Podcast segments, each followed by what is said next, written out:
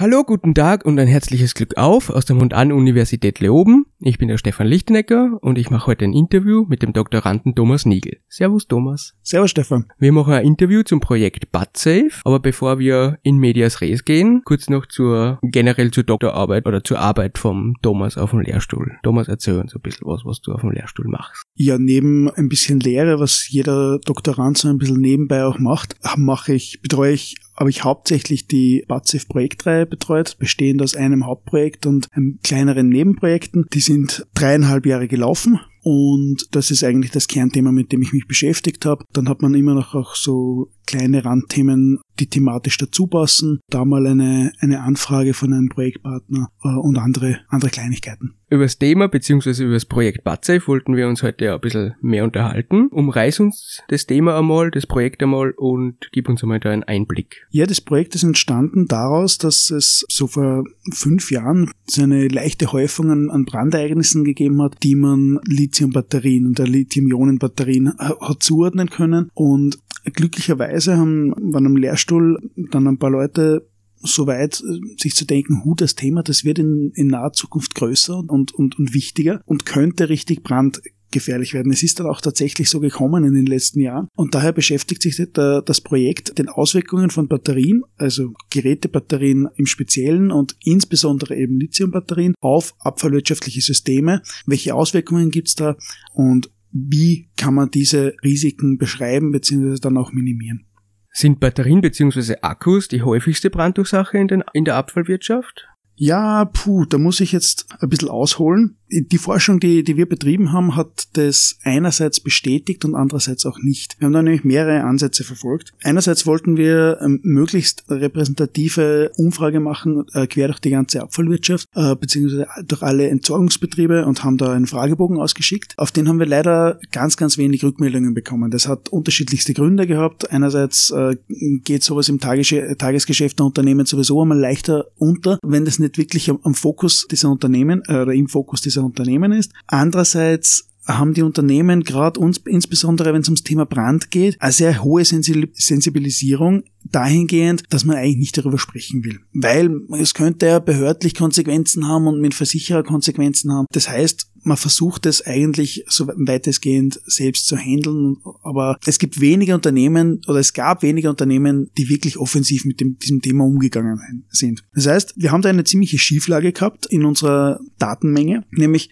wenige Firmen mit sehr, sehr also die ihre Brandfälle da eingebracht haben und somit war das absolut nicht repräsentativ für das Ganze. Daraus hat man schon einmal schließen können, ja, Batterien sind wesentlich, denn da waren natürlich Projektpartner dabei, die, die uns Informationen gegeben haben, die auch ein Interesse gehabt haben, dass wir dieses Thema verfolgen. Ja. Wir sind dann weitergegangen und haben äh, uns daran gemacht, alle öffentlich verfügbaren Brandfälle zu sammeln und da haben wir in den letzten zehn Jahren doch 285 Brandereignisse gefunden. Das klingt auf den ersten Moment viel viel, aber wenn man sich überlegt, dass das die ganze Branche ist äh, und über einen zehn Jahreszeitraum betrachtet, dann ist das eigentlich gar nicht so hoch und auch im Vergleich zu internationalen Werten kann man das ganz gut vergleichen, ist das ungefähr in, in dieser Bandbreite. Aber das zeigt auch die, zeigen auch die weiteren und die neuesten Erkenntnisse. Das ist nur die Spitze des Eisbergs. Wir haben mittlerweile ein paar Projektpartner, die äh, in unserem neuen Projekt, auf das können wir gerne äh, auch nachher noch zu sprechen kommen, Projektpartner, die äh, ihre Stoffströme ein bisschen genauer überwachen, ihre Anlagen ein bisschen genauer überwachen über Infrarotsysteme, über Kamerasysteme und da wirklich in der Anlage jetzt gezielt jeden kleinsten Brandherd lokalisieren können. Und diese Zahlen sprechen eigentlich Bände im Sinne von Batterien spielen eine ganz, ganz wesentliche Rolle bei diesen Brandfällen. Das sind die aller, der aller, allergrößte Teil dieser, dieser Brände geht auf Batterien zurück und diese sind halt in der anderen Datenlage also nicht vorhanden, weil sie nicht öffentlich bekannt werden. Ja. Drum haben wir da ein, eine, ein bisschen eine Diskrepanz, je nachdem, was für einen Blickwinkel man auf die Sache wirft. Öffentlich bekannte Brandfälle als die eine Grundgesamtheit und die andere Grundgesamtheit, ein bisschen mehr das, was, also die Gesamtheit des Eisbergs, wenn man so will, alle Brandfälle, die eben nicht, die, die öffentlich bekannt werden und die, die nicht öffentlich bekannt werden. Gibt es einen Unterschied zwischen Brandfall und Brandfall? Also was dokumentiert wird und was nicht dokumentiert wird, beziehungsweise was ist als Brandfall dokumentiert? Ja, prinzipiell haben wir in der Abfallwirtschaft das Problem, dass es bei den Feuerwehren oder auch im, ja, im Feuerwehrwesen keine einheitliche Kategorisierung dahingehend gibt. Es gibt jetzt nicht irgendwie so eine Kategorie äh, Brand in einem Entsorgungs- bzw. Abfallbetrieb, denn dann wäre das wesentlich leichter herauszufiltern äh, über, wir haben mittlerweile auch in dem Projekt die Feuerwehr als, Feuerwehren als äh, als Partner mit dabei, wo man dann zu diesen Daten auch käme. Aber diese Kategorisierung gibt es so eigentlich nicht. Ja. Also das geht nicht so weit ins Detail, diese Aufschlüsselung nach einzelnen Industriezweigen. Das ist das eine Problem. Und dann muss man natürlich auch noch unterscheiden zwischen jenen Brandfällen, die ein Betroffener seinem Versicherer meldet oder eben nicht meldet, weil sie unter dem, der, der Selbstbehaltsgrenze zum Beispiel sind. Bei einem Brandfall unter der Selbstbehaltsgrenze kann ich das dem Versicherer melden, aber ich werde natürlich keine Auszahlung bekommen aufgrund der Höhe des Selbstbehaltes. Ja. Und dadurch kann es dann auch sein, dass äh, auch die Versicherungen keine komplette Datenlage haben, wobei die Versicherungen mit Auskünften über, über die, die Brandfälle einer Branche auch immer sehr knausrig umgehen. Also sind die Daten, die ihr dann bekommen habt, sozusagen, also der ganze Eisberg bezüglich Brandfällen, sind es gröbere Ereignisse oder sind es, können das auch Mini-Brände sein? Ähm, das geht von bis und wie gesagt, das betrifft ja die ganze Abfallwirtschaft. Diese Grundgesamtheit von, von 285 Fällen, die wir gefunden haben, betrifft ja auch nicht nur Batterien, das sind alle Brandfälle, die wir erheben konnten. Und es geht jetzt vom Brand in einem Sammelfahrzeug, wo weiß nicht, in, im Impresscontainer irgendetwas zu brennen begonnen hat, bis hin zu einem äh, Großbrand in abfallwirtschaftlichen Betriebsanlagen. Was da nicht inkludiert ist, sind jene Brände, die quasi im privaten oder im öffentlichen Bereich äh, entstehen. Also sprich irgendwelche Sammelcontainer, die im öffentlichen Raum deponiert sind, weil da kommt sehr oft zu fahrlässiger Brandstiftung über Zigarettenstummel und das ist, also die Brandfälle haben wir ausgeschlossen, weil das wird dann uferlos werden. Also da gibt's, das hat dann nochmal eine andere Dimension, wenn man die mit aufnimmt. Und von die 285 Brandfälle, die ihr jetzt da untersucht habt, wie viel davon sind auf Batterien oder Akkus zurückzuführen? Das ist auch gar nicht so leicht zu beantworten, weil wir eine sehr, sehr hohe, einen sehr hohen Anteil an unbekannten Brandursachen haben in dieser Untersuchung. Das hat mehrere Gründe. Einerseits methodisch bedingt. Dadurch, dass wir uns auf öffentliche Quellen stützen, ist zum Zeitpunkt der Berichterstattung oft die Brandursache noch nicht klar gewesen. Äh, und andererseits auch abfallspezifisch bedingt. Wir haben in der Abfallwirtschaft das Problem, dass uns der Brandherd oft einfach komplett wegbrennt, weil wir in einem Schüttgut, irgendeinem Abfallhaufen, nahezu nichts mehr haben, was dann möglicherweise wirklich übrig bleibt. Also bei einem Gebäudebrand oder irgendeinem anderen Brand, nicht abfallspezifisch, haben wir meistens irgendwelche Bauteile, Infrastruktur, was nicht wegbrennt, an denen man dann Brandursachenforschung betreiben kann, wo man den Brandherd besser lokalisieren kann und dadurch auch auf, äh, Rückschlüsse machen kann auf die Brandursache. Beim Abfallbrand ist das dementsprechend schwieriger, weil man oft nicht sagen kann, war das jetzt Selbstentzündung, habe ich da jetzt einen Störstoff, wie zum Beispiel eine Batterie in meinem Abfallhaufen drinnen gehabt, der wirklich als Zündquelle fungiert. Das ist dann oft nicht mehr so einfach zu unterscheiden, vor allem je größer der Brand, desto schwieriger.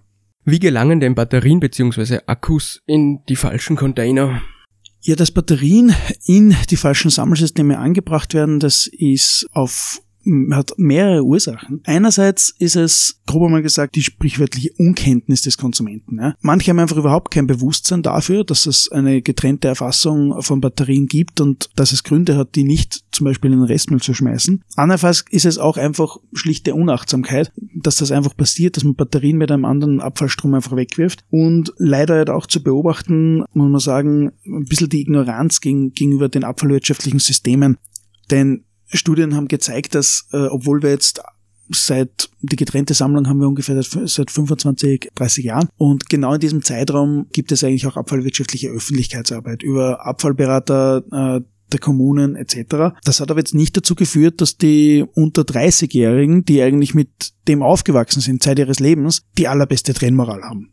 Also die ist bestenfalls durchschnittlich in Österreich. Das sind eigentlich die, die älteren Leute, 60 aufwärts, die sind eigentlich immer noch die mit der höchsten Trennmoral. Ähm, und da hat auch dieses Instrument der Öffentlichkeitsarbeit natürlich nur einen, einen begrenzten Hebel, um da Einfluss zu nehmen. Man wird mit diesen Instrumenten nie alle Menschen erreichen und man wird auch deswegen die, die, die, die Fehlwürfe in den abfallwirtschaftlichen Systemen niemals auf Null reduzieren können. Das ist an und für sich bei anderen Stoffen ja kein Problem. Dazu haben wir die Anlagen, die uns unsere Abfallströme aufbereiten beim äh, Thema Batterien ist es ja dann doch ein sicherheitstechnisches Thema. Früher war das auch eher nur ein Schadstoffthema, weil die, wenn ich jetzt zum Beispiel an Zinkkohle oder Alkali-Mangan-Batterien denke, die haben wir ursprünglich ja getrennt, begonnen getrennt zu erfassen, weil wir da Schwermetalle drinnen haben und andere Substanzen, die umweltgefährlich sind und wir die nicht in, in verschiedenen Stoffströmen drinnen haben wollen, sondern wirklich getrennt erfassen, um sie wirklich gezielt behandeln und recyceln zu können. Was genau kann denn passieren, wenn die Batterien oder Akkus im Restmüll landen?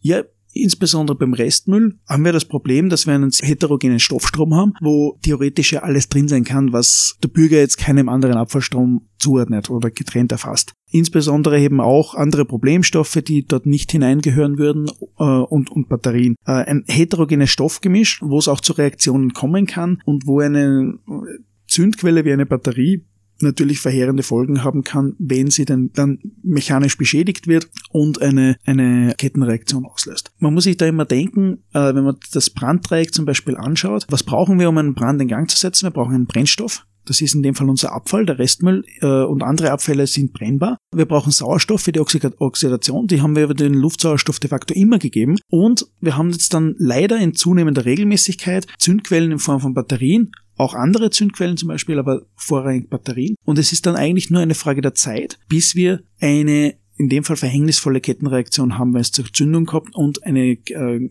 Brandkettenreaktion aufgebaut werden kann. Und genau das war auch unser Ziel im Projekt BATSAFE, dass wir dieses Risiko für gewisse Abfallströme konkret darstellen können. Wie viele Batterien haben wir in diesen Abfallströmen? Wie hoch ist die Wahrscheinlichkeit, dass es zu einer mechanischen Beschädigung kommt? Und was haben wir generell noch andere Einflussfaktoren in diesem System? Thomas, kannst du uns ein paar Beispiele nennen, wo es denn dann zu Bränden kommt, wenn die Batterien-Akkus im Müll landen und dann in, den, in der Abfallwirtschaft landen?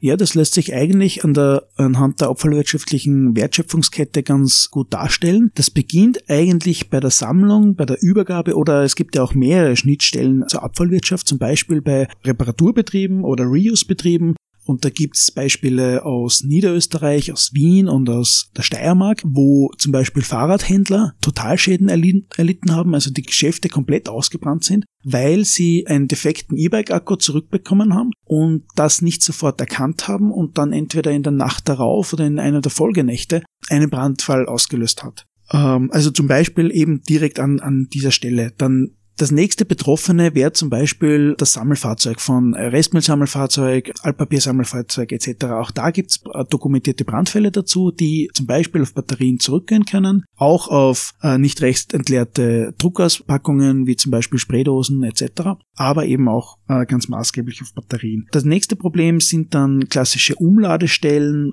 oder auch schon die Behandlungsanlagen. Umladestellen deshalb, weil wenn Batterien in einem Abfallhaufen jetzt bodennah zu liegen kommen, dann kann es auch durch den, durch den Radlader, der quasi eine Schaufel dieses Abfalls aufnimmt, um dann in der äh, Abfallbehandlungsanlage aufzugeben, schon zu einer Beschädigung kommen. Also das ist auch sehr demonstrativ dargestellt worden. Das äh, kann man recht leicht nachstellen, indem man diese Beschädigung äh, demonstriert. Und das funktioniert auch wirklich. Also das ist ein reales Gefahrenbild äh, und ist auch ein, zwei Mal definitiv schon so vorgekommen. In der Abfallbehandlungsanlage selbst ist es dann hauptsächlich der, der Vorzerkleinerer, also der Schredder, der äh, von dem die meiste Gefahr ausgeht. Wobei man nicht sagen kann, dass von dem die meiste Gefahr ausgeht, weil die Gefahr geht eigentlich von der Batterie aus. Ja. Die Anlage ist ja nicht darauf ausgelegt, dass sie diese Batterien behandelt, sondern eben Restmüll, Altpapier, Leichtverpackungen etc.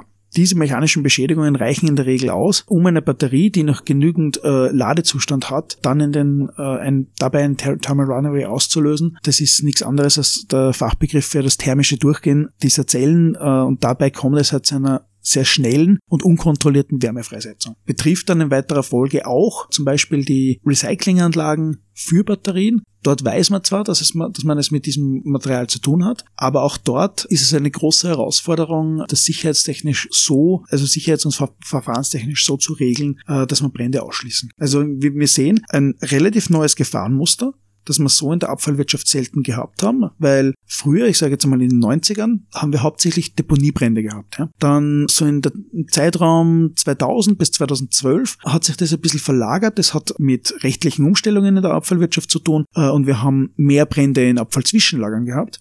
Und jetzt haben sich diese Brandereignisse in die abfallwirtschaftlichen Anlagen hinein verlagert. Also nicht komplett, aber zu einem gewissen Teil, beziehungsweise sie betreffen halt die, die ganze Wertschöpfungskette. Das ist halt, wenn man sich jetzt die Wertsituation anschaut und die, und die Schutzgüter der Unternehmen, dann ist das natürlich verheerend. Der Deponiebrand war zwar für die Umwelt gefährlich, aber dem Betreiber, der Betreiber hat in der Regel keinen sonderlich hohen Wertverlust oder kein hohes Schadensausmaß gehabt. Bei den Zwischenlagern war das schon anders, da sind dann mitunter die, die Lagergebäude abgebrannt, aber jetzt haben wir natürlich einen sehr viel höheren Sachschaden, wenn abfallwirtschaftliche Anlagen abbrennen.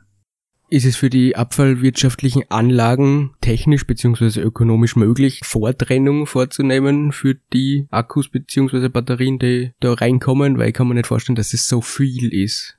Ja, das ist ein, ein, ein großes Problem. Wir sprechen hier von, also zum Beispiel, kommen wir wieder auf den Restmüll zurück, von 0,05 Massenprozent. Als gelernter Abfallwirtschaftler würde man dazu sagen, gut, das interessiert mich nicht. Dieser geringe Anteil, um den kann ich, kann ich mich nicht kümmern. Da muss ich auf andere, größere Fraktionen gehen. Aber wir brauchen bei diesem speziellen Fall halt eine Partikelbetrachtung. Weil jede einzelne Batterie ist eine Zündquelle in meiner Anlage. Und diese 0,05 Massenprozent an Batterien bedeuten, das sind 20 Stück pro Tonne Abfall drinnen. Da, von diesen 20 Stück Batterien sind jetzt ein bis zwei Stück Lithiumbatterien. Und das, da haben wir jetzt wirklich dann ein bis zwei Zündquellen pro Tonne. Wenn wir jetzt zum Beispiel die Grazer Sturzgasse hernehmen, die, die Aufbereitungsanlage in der, in der Sturzgasse, die hat ungefähr 65.000 Jahrestonnen, die sie aufbereiten kann. Und da sprechen wir dann von 130.000 Zündquellen pro Jahr das ist ganz schön enorm. Das muss diese Anlage erst einmal verkraften. Ja, und wenn wir jetzt diese Möglichkeit der Vortrennung betrachten, es gibt technisch derzeit noch keine Möglichkeiten, Batterien aus einem Abfallstrom herauszufiltern. Das ist unter anderem Forschungsgegenstand unseres neuen Projektes Aber Innovation, das jetzt im November startet. Kann man durchaus auch, als Folgeprojekt von BudSafe betrachten, hat aber einen bisschen einen anderen Fokus, geht mehr allgemein auf Brandschutz, wird weiterhin äh, das Thema Batterien fokussieren, sich aber auch um andere brandschutztechnische Fragestellungen kümmern, was vorher das Projekt BATSE vorher nicht getan hat. Welche Batterien bzw. Akkus sind denn eine Brandgefahr? Sind alle eine Brandgefahr oder nur bestimmte? Ja, generell kann man sagen, dass es Akkus und Batterien sind, die auf Lithium-Technologie basieren. Das ist jetzt unabhängig davon, ob die wieder aufladbar sind oder nicht. Lithium-Primärbatterien haben metallisches Lithium in den Zellen und die können bei Beschädigung sehr stark reagieren, aber eben auch Lithium-Ionen-Akkus, von denen es eine Vielzahl unterschiedlicher Typen gibt. Also die spezielle Batteriechemie, was da bei Kathode und Anode verarbeitet wurde, das ist ja da gibt es sehr, sehr viele unterschiedliche Typen. Da gibt es manche, die nicht so gefährlich sind wie die Lithium-Eisenphosphat-Batterien. Die sind sehr stabil. Aber dann gibt es andere Batterietypen, wie zum Beispiel die Nickel-Mangan-Kobalt-Batterien. Da steckt Lithium nicht einmal im Namen drinnen. Generell ist der Begriff Lithium-Ionen-Batterie ein bisschen irreführend. Metall-Lithium selbst beträgt ja gerade mal drei bis fünf Massenprozent in so einer Batterie. Aber zurück zur Frage, von denen geht im Grunde genommen die Brandgefahr aus. Und jetzt gibt es in den letzten Jahren eine Entwicklung, die das Ganze noch ein bisschen verschärft. Äh, früher waren diese Batterien alle von einem Metallgehäuse umgeben und dadurch relativ gut geschützt. Das sieht man auch, wenn diese Batterien beschädigt werden, können einiges einstecken, ohne sofort thermisch durchzugehen. Aber diese neue Entwicklung, von der ich gesprochen habe, das sind die sogenannten Pouchzellen und da ist die Batterie nur noch von einer Verbundschicht, die aus Kunststoff und, und, und einer dünnen Metallschicht besteht, geschützt und die sind natürlich wesentlich anfälliger für mechanische Beschädigungen. Beispielsweise, wie ich habe das vorher schon, vorhin schon genannt, im, im Presscontainer eines Müllsammelfahrzeugs, da braucht nur ein spitzer Gegenstand daneben zu liegen kommen. Das Ganze wird verpresst und wenn jetzt irgendein spitzer Gegenstand diese Batterie punktuell belastet, dann kann das definitiv äh, schon ausreichend sein, um die Batterie thermisch durchgehen zu lassen. Diese Batterien, die was kein Metallgehäuse haben, die sind meistens in Laptops verarbeitet, oder? Also weil sie die Beweglichkeit brauchen, damit sie einpassen. Neuerdings ist das so, ja. Also das hat das ganz gut beobachten können. Es hat diesen Umstieg in der Computerbranche in den, vor ein paar Jahren gegeben. Früher waren das immer noch diese klassischen 18650er Zellen, nennt man die. Das sind Rundzellen mit metallischen Gehäuse. Da sind aber jede Menge Hohlräume dabei, wenn man jetzt ein paar dieser, dieser klassischen Rundzellen zu einem Akku verbaut. Und diese Pouchzellen haben den Vorteil, dass sie den Raum, das Volumen besser nutzen können durch prismatische Bauformen und generell auch eine höhere Energiedichte zulassen, weil es einfach weniger Gehäuse und Stützmaterial braucht. Der Nachteil ist, dass sie halt einfach weniger mechanisch belastbar sind. Jetzt haben wir sehr viel über Batterien und Akkus geredet. Was hast du denn innerhalb vom Projekt BudSafe noch gemacht? Ja, also einerseits die Ursachenforschung, über die wir jetzt lange gesprochen haben vorhin und natürlich auch versucht herauszufinden, welche Wege diese Batterien gehen, die nicht getrennt erfasst werden. Wir erfassen ja ungefähr 45 Prozent der in, Verkehr gesetzten Menge in Österreich getrennt, also fachgerecht. Da ist die Frage, wo die anderen 55 Prozent hingehen und da haben wir natürlich jede Menge Sortieranalysen dazu gemacht und auf diesen Ergebnissen hat dann auch unsere Risikoanalyse und Risikobewertung aufgebaut. Das haben wir auch schon ein bisschen jetzt an, angerissen in den vorhergehenden Fragen. Äh, was wir sonst noch gemacht haben, ist, wir haben mit einem Projektpartner ein Transport- und Lagergebinde mitentwickelt und getestet. Da haben wir äh, Brandversuche gemacht dazu, um herauszufinden, ob dieses Transport- und Lagergebinde, das ist im Grunde genommen ein 60 Liter Metallfass mit einem speziellen Entlüftungsventil, ob dieses Fass eine Reaktion oder die Reaktionen bei einem Terminal Runaway im Inneren äh, standhält. Diese Versuche waren sehr erfolgreich. Wir haben nachweisen können, dass das System so funktioniert. Und es ist danach auch äh, zur Zulassung gekommen dieses Systems und das ist mittlerweile in allen Altstoffsammelzentren in Österreich im Einsatz. Thomas, du hast gerade vorher gesagt, es landen 45 Prozent der Batterien und Akkus richtig im Müll. Wo landen denn die anderen 55%? Prozent? Was habt ihr da herausgefunden? Ja, also wir haben über Literaturstudien erst einmal versucht, dass wir herausfinden, also wir haben sehr, sehr viele Sortieranalysen und Sortierberichte gesichtet und haben da sowas wie eine Vorabschätzung gemacht, bevor wir uns selbst darauf gemacht haben, wirklich Sortieranalysen für verschiedene Abfallströme zu, zu machen, um einfach herauszufinden, welche Abfallströme sind die relevantesten hinsichtlich der Menge äh, Batterien, die man darin erwartet, beziehungsweise auch der Gefährdungsgrad dieses, dieses Abfallstroms. Wir haben uns dann dazu entschieden, dass wir den österreichischen Restmüll die Leichtverpackungssammlung und die Metallverpackungssammlung beproben. Und von vornherein war auch klar, dass wir uns um die Fraktion der Elektrokleingeräte kümmern werden müssen. Denn in dem Bereich haben wir diese große Problematik, dass Akkus aus verschiedensten Gründen nicht mehr ausbaubar sind. Also die Akkus waren in der Regel früher aus, ausbaubar. Das ist gesetzlich in der Battery Directive so verankert, dass ein Akku entnehmbar sein muss. Das ist dann einmal ein bisschen aufgeweicht worden durch einen Fachmann. Der Fachmann kann jetzt aber auch einen für den Konsumenten quasi fix verbauten Akku entnehmen. Und das ist mehr oder weniger auch ein, ein, ein Schlupfloch dafür, äh, für Hersteller ihre Akkus aus verschiedensten anderen Gründen, seien äh, Sicherheitsaspekte, seien Aspekte, was die Stabilität des Bauteils etc. betrifft. Dazu führt eben, dass diese Akkus fix verbaut sind. Das ist ein Problem, insbesondere bei den Elektrokleingeräten, weil diese Aktion somit nicht mehr frei von Akkus ist. Man hat, kann, hat diese Fraktion am, am, dann einfach nicht mehr trennen können. Von den 55 Prozent, die nicht richtig sortiert worden sind, wo war die größte Fraktion dann drinnen?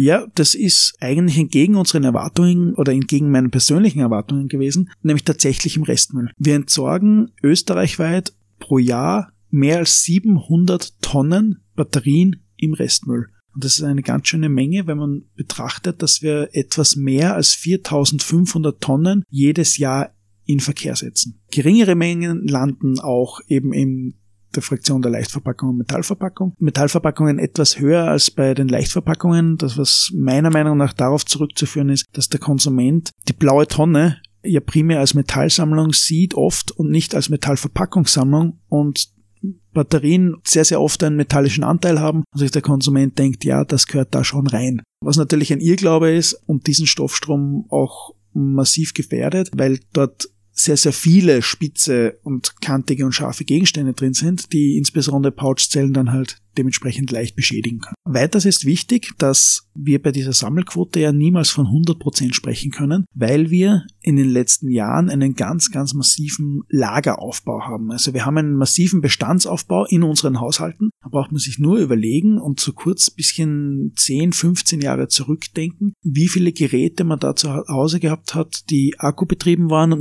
wie viele es mittlerweile sind. Ja, das geht Laptop, Tablet, Smartphone, Digitalkamera, Sportswatch, die ganzen akkubetriebenen Haushaltsgeräte oder auch Werkzeuge. Es gibt eine Fülle an Geräten, die wir mittlerweile akkubetrieben betreiben. Also einerseits, die mittlerweile in einer mobilen akkubetriebenen Version verfügbar sind oder Geräte, an die überhaupt vor 15 Jahren so noch nicht zu denken war. Spätestens, wenn man seine Wohnung verlässt, muss man die ganzen Kabel auch mitnehmen und dann merkt man, wie viele Sachen man mit Akku hat. So ist es, ja. Thomas, unser Lehrstuhl, also das AVAW, beschäftigt sich mit Recycling. Habt ihr euch im Projekt BudSafe auch mit Akku- bzw. Batterie-Recycling beschäftigt?